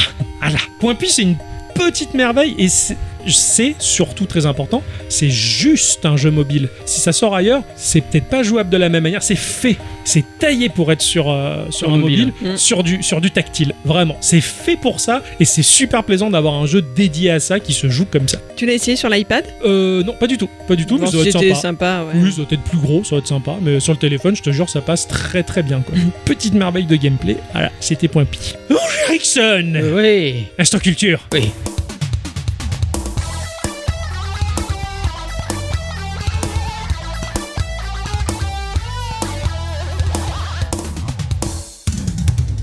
Mes chers amis, cette semaine, j'ai enfilé l'écharpe de Mister Culture pour rendre un certain hommage à un monsieur qui a su révolutionner le monde du jeu vidéo et fait remonter la pente de son entreprise, voire même de plusieurs entreprises. Rien que ça. Un homme qui a été aimé de tous, qui aujourd'hui est décédé depuis 2015, je vais vous parler de monsieur Satoru Iwata. Satoru Iwata naît le 6 décembre 1959 à Sapporo dans la préfecture de Hokkaido au Japon, où son père en est le maire. Mère Eh, Bravo C'est une idée de génie ouais, ouais. maire Eh oui, oui, c'est une idée de génie. hein. Complètement. Il a eu une enfance qu'il décrira comme assez classique. Son père l'initiera aux responsabilités très tôt et il sera même délégué de classe chaque année durant son parcours scolaire. Et au lycée, il deviendra chef du club des étudiants et plusieurs autres clubs dans sa ville en parallèle. On pourrait croire qu'il aurait un avenir d'homme politique assez certain, mais en fait pas du tout et je pense que vous vous en doutez. Ah oui. Car oui, depuis l'école primaire, il est fasciné par les jeux électroniques. Au collège, il va découvrir Game 31, un simple jeu basé sur des chiffres jouables sur des ordinateurs mis en place dans le métro japonais. Il va y jouer des heures et des heures le dimanche et il va se renseigner ensuite sur la programmation. Incroyable. C'est parti dans un métro, quoi. Ouais. Ils avaient des jeux dans le métro au Japon. Eh oui, C'est des génies là-bas. euh, nous on a que des mecs qui chantent. Ah ouais. Et encore. Et c'est au lycée qu'il va réussir à s'acheter une calculette, une HP65 en travaillant dans un restaurant. tu te sens, euh, putain, je, je travaille cet été, la petite job d'été, je vais m'acheter une calculatrice. Ah ouais, ouais, c'est Ah ouais, c'est- ouais. c'est chaud, hein Ah ouais, c'est, on s'éclate. C'est pas la même époque. hein. Non, c'est pas la même époque. hein. Avec Gunpei, il avait pas encore fait de Game Boy, merde. Et le premier jeu qu'il va fabriquer est un jeu de baseball qui décrira plus tard comme bah, sans graphisme, le jeu étant représenté par des chiffres. Ah Ouais, un jeu de baseball, il, fallait un peu d'imagination à l'époque. hein. Tiens, oui. Mais ses amis prennent tout de même du plaisir à y jouer, le convainquant ainsi de continuer dans cette branche, et ça va être le tournant de sa vie. Incroyable. Comme il le dira lui-même à la GDC de 2005, là où les autres faisaient des mathématiques avancées sur leur calculatrice, moi je développais des jeux vidéo. et pour lui, le jeu vidéo a été une source d'énergie et de passion. C'est le premier homme du milieu duquel on parle et qui a commencé par développer sur calculatrice. Je suis choqué. Ah oui, c'est choquant, c'est choquant. hein. et, Ah, c'est incroyable. et alors, tu, le, tu vois cette, euh, cette conférence qui, qui porte, et le mec, il rigole. Là, tu m'étonnes. Euh, Il est là, il raconte sa vie, machin. Euh, Là, là, c'est des photos de moi, hein, vous avez vu, hein, j'étais cool. Hein. Enfin, ouais, c'est- moi, J'aime bien ça. en plus. Il a de l'humour, le garçon. Il, était vraiment super. Quoi. En 1978, Iwata est admis à l'université de technologie de Tokyo, où il est major en informatique. Malgré le manque de cours sur le développement de jeux vidéo, média encore très jeune à l'époque, et dans le même temps va sortir un des jeux les plus célèbres du- peut-être du monde, Space Invader. Mhm. Mhm. Iwata voulait créer quelque chose de similaire, mais sans cours, ça n'allait pas être chose évidente. Mais il va quand même aller acheter un Commodore Personal Electronic Transistor 2001, un PET de 2000, un Eh PET ouais, 2001, ce magnifique Classe. ordinateur. afin de se former lui-même. Mais avant même de l'avoir allumé, Iwata va le démonter pièce par pièce afin d'en comprendre le fonctionnement. Mais non. Il développera plus tard plusieurs jeux dessus. Je te vois bien, tu déballes ta PS5, tu pètes le capot, là, tu, Ah ouais. et tu démontes pièce par pièce. C'est ça. C'est fait comment C'est ça. Ah, moi, je serais terrorisé de pas pouvoir le remonter, quoi. Pareil, pareil. Et là, merde. combien d'été il a travaillé pour se l'acheter Ça a dû être long. Ça a dû être long. Tous les soirs, il ira voir son professeur d'informatique pour approfondir les aspects techniques. Il est déterminé. Mais son professeur, fatigué de le voir tous les soirs, il va, il va le présenter à un ami à lui qui travaille pour, euh, ben, pour Commodore pour le prendre en stage. Il va ainsi créer son premier jeu avec une interface graphique, un jeu qui s'appelle Car Race, un petit jeu de, de course de voiture. Ouais. T'imagines le prof? Attends, j'en peux plus de lui là, tu peux pas le prendre en stage. C'est ça. Il me Il me saoule. saoule, là. Il il a aucun avenir, le nerd. Iwata poursuit sa passion. Il se rend régulièrement dans un magasin d'informatique de Tokyo et se forme un groupe d'amis qui développent des jeux dans un appartement loué pour l'occasion. Ce groupe formera plus tard la société HAL Laboratory. Non Ah ah Ouais. Iwata affirme que HAL a reçu ce nom parce que chacune des lettres les mettait un cran en avant d'IBM. Eh oui, on a déjà parlé de ça. Tout à fait. Excellent. Et ça fait également référence à l'ordinateur de HAL 9000 du film 2001 l'Odyssée de l'espace. Ouais. Toujours intéressé par les jeux vidéo, il travaille à temps partiel en tant que programmeur de jeux dans cette société, qui devient plus tard une filiale de Nintendo, tandis qu'il poursuit ses études jusqu'à l'obtention de son diplôme. Malgré l'ouverture d'esprit des Japonais sur les loisirs, le père d'Iwata, bah, lui, il voit pas trop ça d'un bon oeil et il va plus lui adresser la parole pendant 6 mois, déçu par le choix de carrière de son fils. Ouais.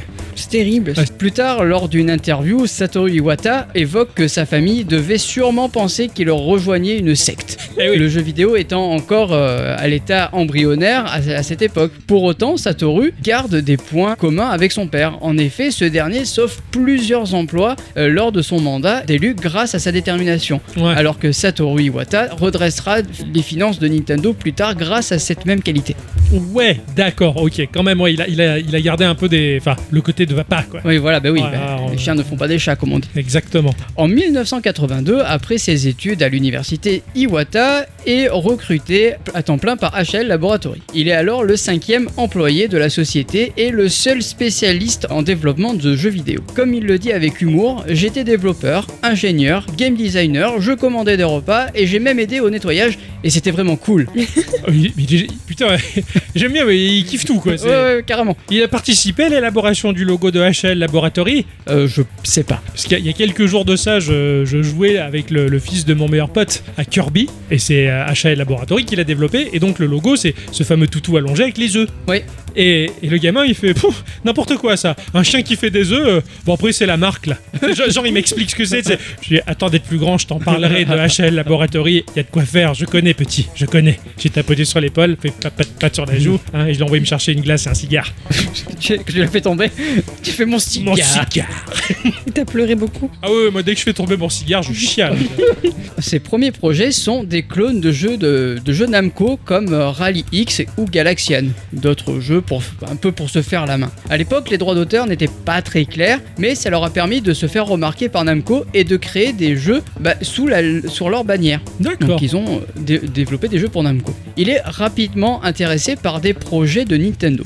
Déjà connu pour euh, ses jeux Game Watch, la société a l'intention de sortir sa première console de salon, la Famicom. Iwata prédit un succès commercial et demande à HAL d'entrer en contact avec Nintendo pour obtenir des contrats sur cette console. Iwata a remarqué que les composants de la Famicom sont très similaires à l'ordinateur qui s'était payé deux ans plus tôt Hmm. et va bluffer Nintendo avec ses connaissances. Le premier jeu qu'ils vont faire, c'est un portage d'un jeu qui s'appelle Just, qui est sorti sur arcade. Ah oui, Genital Justing. Non, non, ah, non, non. pardon, ah non, pardon. Juste, euh, juste, Juste, juste. oui, c'est compliqué à dire. Just, just. Iwata va finaliser ce jeu en deux mois, alors qu'ils avaient trois mois et demi pour le faire. Ah ouais. Tranquille. Oh là Après, pendant un mois et demi, il glande comme ça. Mais malheureusement, le jeu ne sortira jamais faute de droits d'auteur. Et merde. Et ouais, la preuve de la fiabilité de HL n'était plus à prouver. Ouais, carrément. Par la suite, Nintendo va confier un projet bien plus ambitieux qui a beaucoup de retard, qui s'appelle Pinball. Plusieurs développeurs s'y sont frottés, mais c'est Iwata qui, en seulement quelques semaines, va débugger le jeu. Putain, mais il était talentueux en fait. Ouais, Bien plus que je me- C'est pas fini. Ah ouais, d'accord. Plus tard, c'est un jeu de golf que Nintendo veut développer. Mais tout le monde pense que c'est impossible. Pour cause, il fallait stocker 18 circuits de golf dans une cartouche de NES. Iwata en entend parler et est très excité par le projet et par le challenge technique que cela représente. Il va accepter et il va faire rentrer les 18 circuits sur la NES. Iwata va créer bah, ses propres algorithmes de compression. Mais non. Classe. Ça devait pas être beau avoir un Iwata excité qui travaille. hein. Euh, oh, il a une bonne bouille quand même. Ah oui, oui, la bouille, oui. Le, gé- le génie de Satoru Iwata va taper dans l'œil de Nintendo et ils vont commencer à développer plein de jeux assez ambitieux comme Balloon Flight, F1 Race et d'autres. Nintendo va même faire appel à lui pour aider d'autres équipes et il aura même un joli surnom, un joli nom de super développeur. Oh, la classe. Tant, non. ses connaissances sur le développement de NES euh, n'ont plus aucun secret pour lui. Il faut savoir aussi que Gunpei Yokoi, véritable légende chez Nintendo, a joué des heures et des heures à Balloon Flight. Et les deux hommes ne se connaissaient absolument pas. Non Ils Mais- sont de la même boîte, mais non quoi. Ils se connaissent pas. En fait, apparemment, Gunpei il se pointe dans un bureau, il voit euh, une console avec euh, Balloon Flight, il commence à y jouer, et puis à un moment donné, il y a Iwata qui arrive et qui voit Gunpei. Il est terrorisé. Bah il oui. sait pas trop comment réagir. oui, oui, oui. Et en fait, les deux, ils vont commencer à discuter et Iwata va corriger quelques petits points. Gunpei, il va retester le jeu. Il va dire à Iwata, non, il y a encore des choses qui vont pas. Donc il commence à partir Ils font des tours en bagnole. pour sortir. Non, non, ils font pas de tir au bagnole. Mais au moment où il va pour sortir de la pièce, Satoru il dit non, mais c'est bon, les... c'est corrigé. Il avait appris, mémorisé les 10 pages de code entièrement par cœur. Mais non Le mec, il est trop, trop, trop, trop Ah fort. mais non, le gars Et- il avait le code dans la tête. Ouais.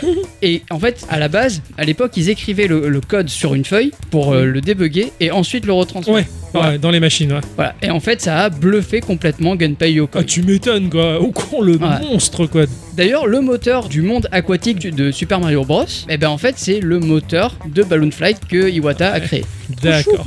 Par la suite, HL Laboratory va s'agrandir et passe de 5 employés à 90. Euh, Mais en même temps, ils vont s'endetter pour créer de nouveaux bureaux et euh, tous les jeux qu'ils vont faire vont être des échecs. Ah merde. Ah non Ouais, Nintendo va alors décider de sauver l'entreprise en injectant de l'argent, mais en contrepartie, ils vont demander à Iwata d'en être le président Non Alors, Iwata est pas trop emballé, mais en 93, il va accepter et il devient le président de HL Laboratory. Hiroshi Yamauchi, président de Nintendo à l'époque, voit en Iwata un vrai leader naturel et arrive toutefois à redresser la barre en discutant avec ses employés pour savoir ce qu'ils veulent vraiment faire, car il est convaincu que si tout le monde regarde dans la même direction, ils peuvent réussir. Ouais, tout à fait, logique, logique. Il va décider de présider comme il développe. Il va rechercher les informations et ensuite il prend les bonnes décisions pour le produit. Et il va imposer que tous les jeux soient peaufinés jusqu'au moindre détail pour que la qualité prime sur la quantité. Il va challenger les personnes avec qui il travaille pour les pousser à se renouveler et à trouver de nouvelles idées. C'est à ce moment que des succès de fou vont sortir, tels Kirby Dreamsland. Ouais, ok. Iwata, qui a pris un peu de distance avec le développement à cause ben, des cours de gestion d'entreprise qu'il va prendre, et autres, il va continuer à coder un peu le soir, histoire de s'améliorer encore un peu et pas Il perdre la main. quoi, Ouais, tu il lâche pas le morceau. ouais. Il va recoder intégralement un jeu qui est en galère depuis 4 ans.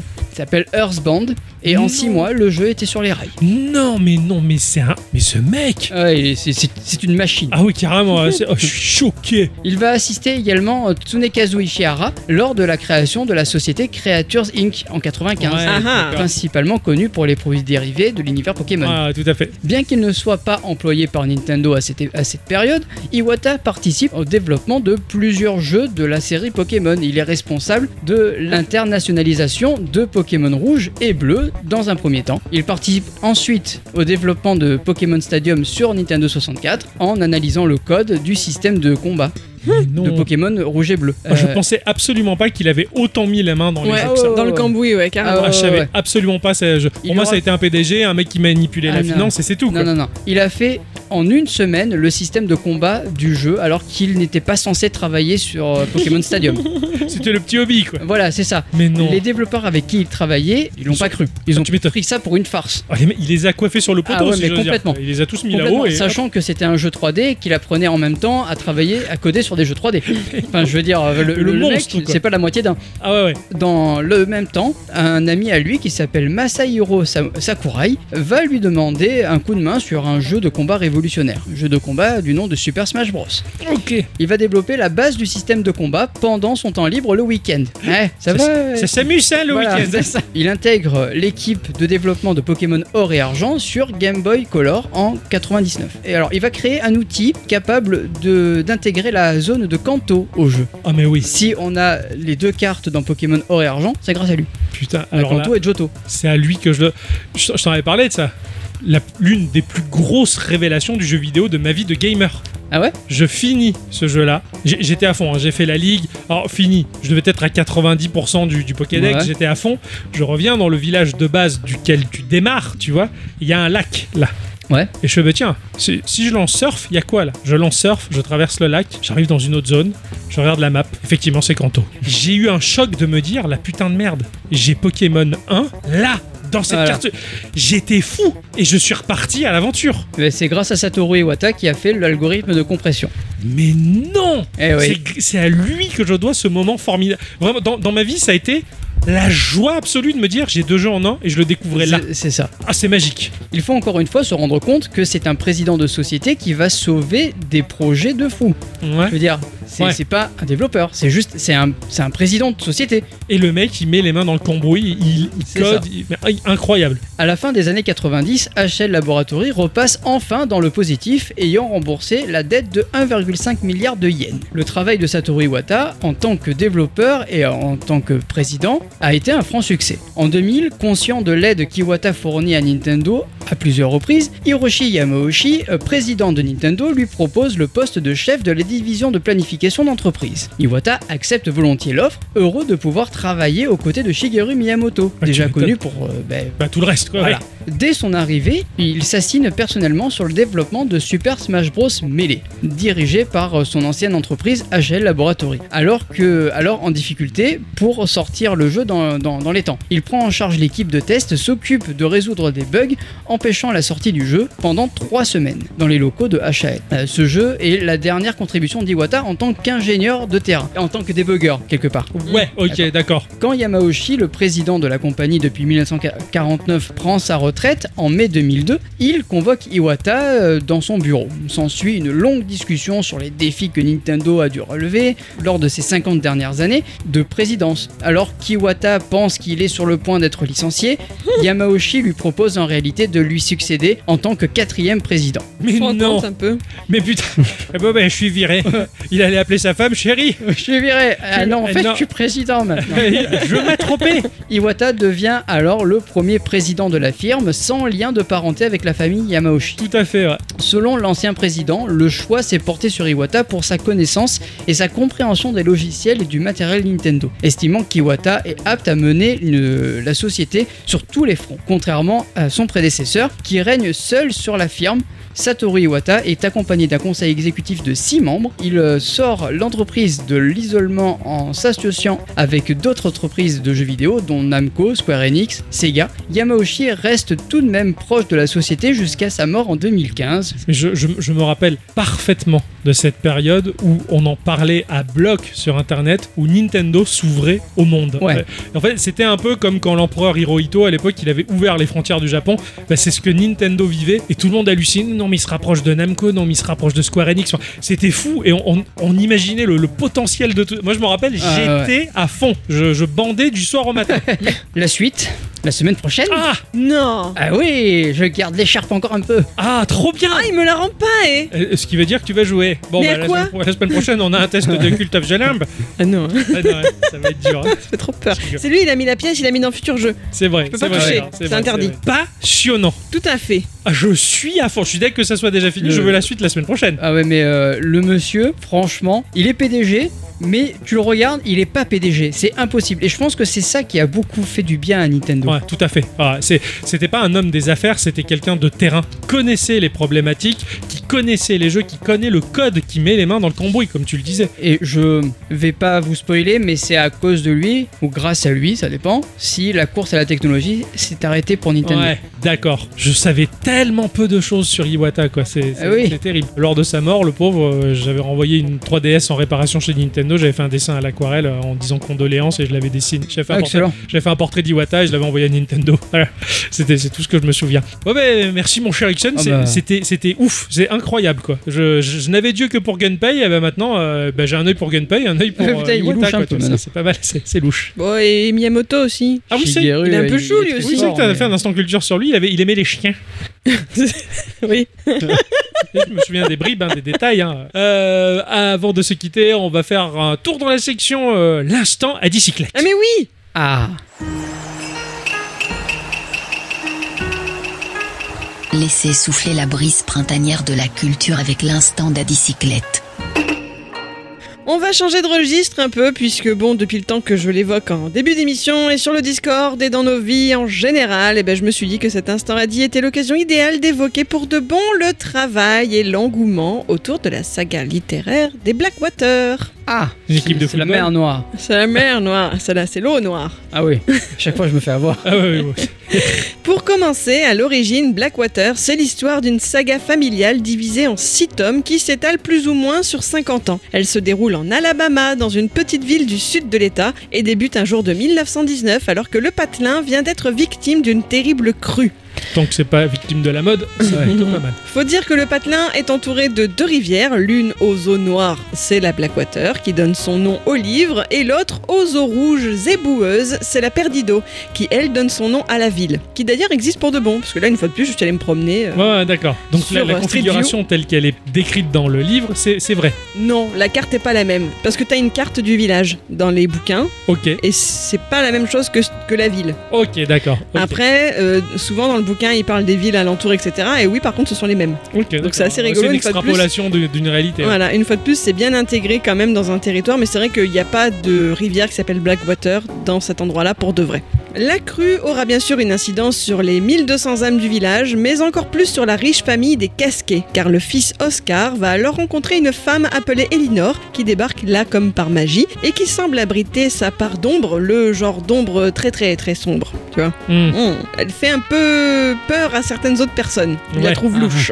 Je ne m'étale pas plus que ça sur l'histoire. Quel serait alors l'intérêt de plonger dans ces 6 fois 250 pages, je vous le demande. Sachez seulement que ça se lit très bien, mais en mode tranquillou. Ça va pas sauter de partout, ce qui n'empêchera pas certaines scènes fantastiques, limite horrifiques, de poindre de temps à autre pour nous faire toujours plus tourner les pages. Beaucoup de thèmes sont abordés tout en finesse. Il y aura ben, l'homosexualité, la guerre, la politique, la ségrégation, l'étrangeté, la famille, la mort bien sûr, mais aussi le féminisme. Enfin, c'est vraiment très intriguant, surtout quand on sait à quelle époque les livres ont été écrits. Alors oui, en ce moment, on les voit partout, ces bouquins. Gros gros engouement médiatique, grosse campagne marketing, mais en même temps, derrière tout ça, il y a un tout petit éditeur du sud sud-ouest et il faut vraiment mettre leur travail à l'honneur. D'abord, il faut savoir que l'auteur Michael McDowell les a écrits donc au début des années 80 Mhm. et que d'ailleurs il avait choisi à l'époque de le faire paraître sous la forme d'un feuilleton, à savoir un tome par mois entre janvier et juin 83. Les livres n'avaient jamais été traduits en français, alors même que cet auteur, décédé du sida en 99, a été très prolifique tout au long de sa carrière.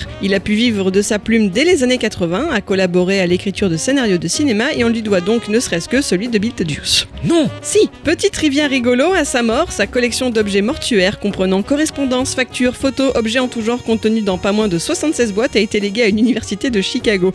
Il y avait vraiment un côté gothique important dans sa personne que l'on retrouve dans son travail. C'est ce que j'avais demandé, ouais, ouais, ça. Oui, si, de toute façon, oui, Beetlejuice déjà, c'est Ah oui. c'est- gothique à mort. Je me demande comment il a écrit ça en fait. Euh, c'est- un roman, hein, tu m'as dit. Non, en fait non, il a travaillé au scénario. Ah, au scénario, Je me suis renseigné après, il a travaillé, c'était pas un roman avant. D'accord, c'était pas un roman, mais Il bon, a il, a, fait- il a porté sa patte. C'est ça. Ah bah de toute façon complètement. D'accord, c'est c'est intriguant. L'auteur m'intrigue. Et j'ai lu aussi qu'il avait participé donc au scénario de L'étrange Noël de Mr. Jack, Mm. mais a priori il a quand même une participation assez moindre parce qu'à l'époque il était assez drogué. Ouais. Donc euh, s'il en a écrit des lignes, 10 lignes apparemment c'est le double ouais, c'est du dû être un bel effort.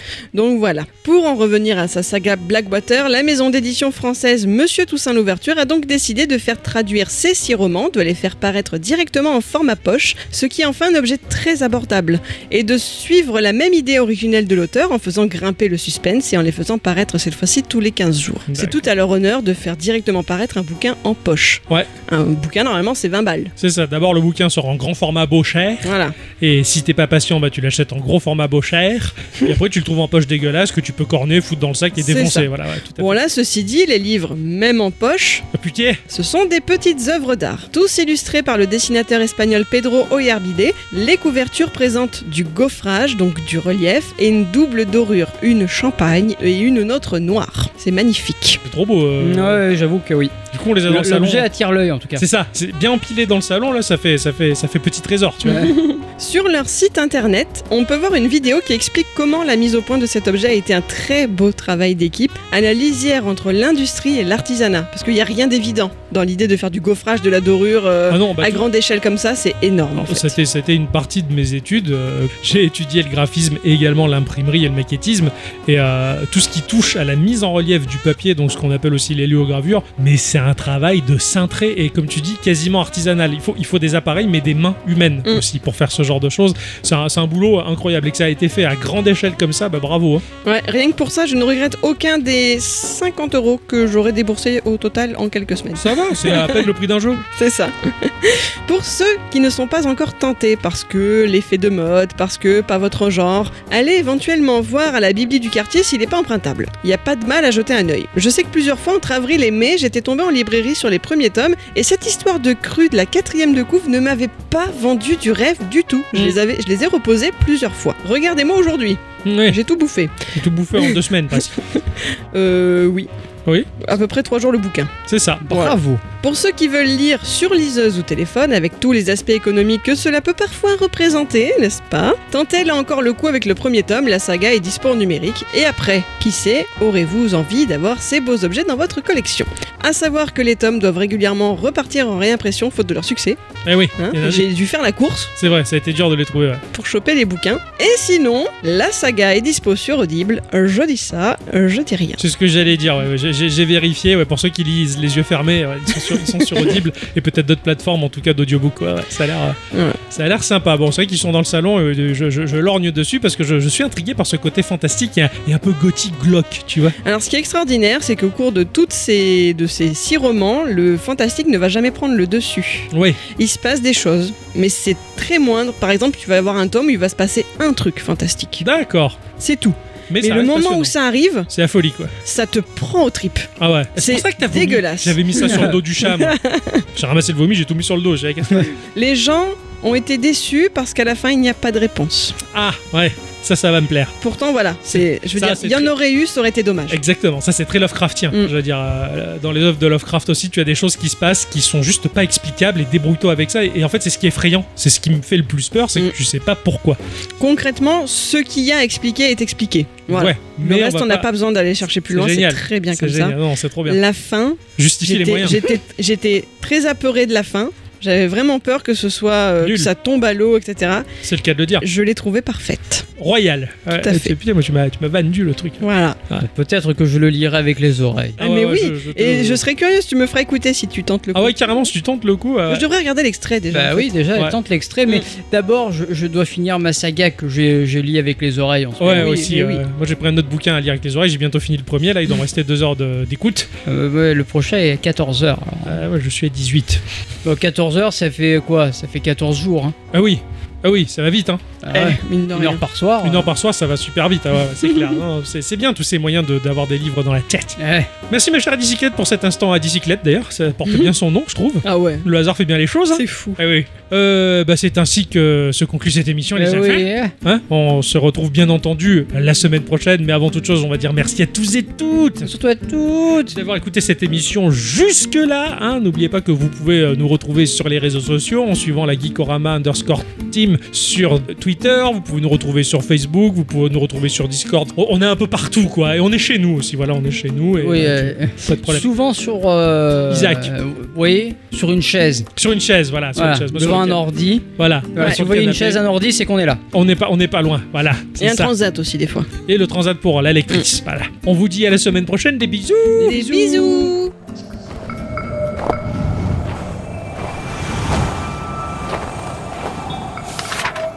D'après la carte, le trésor doit être dans cette grotte qui est juste là en face de moi.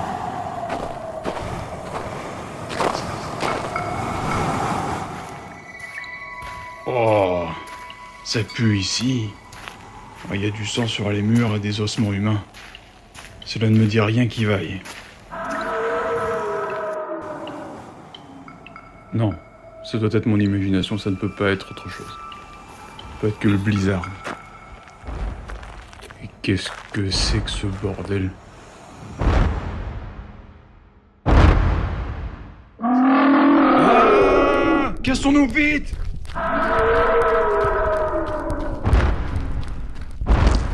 Oh non, merde mon Walkman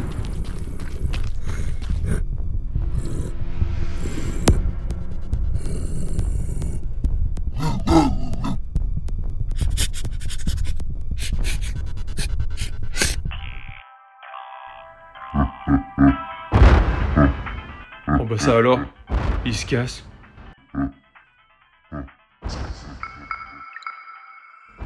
Oh, le générique a dû lui plaire. Bon allez, je continue moi.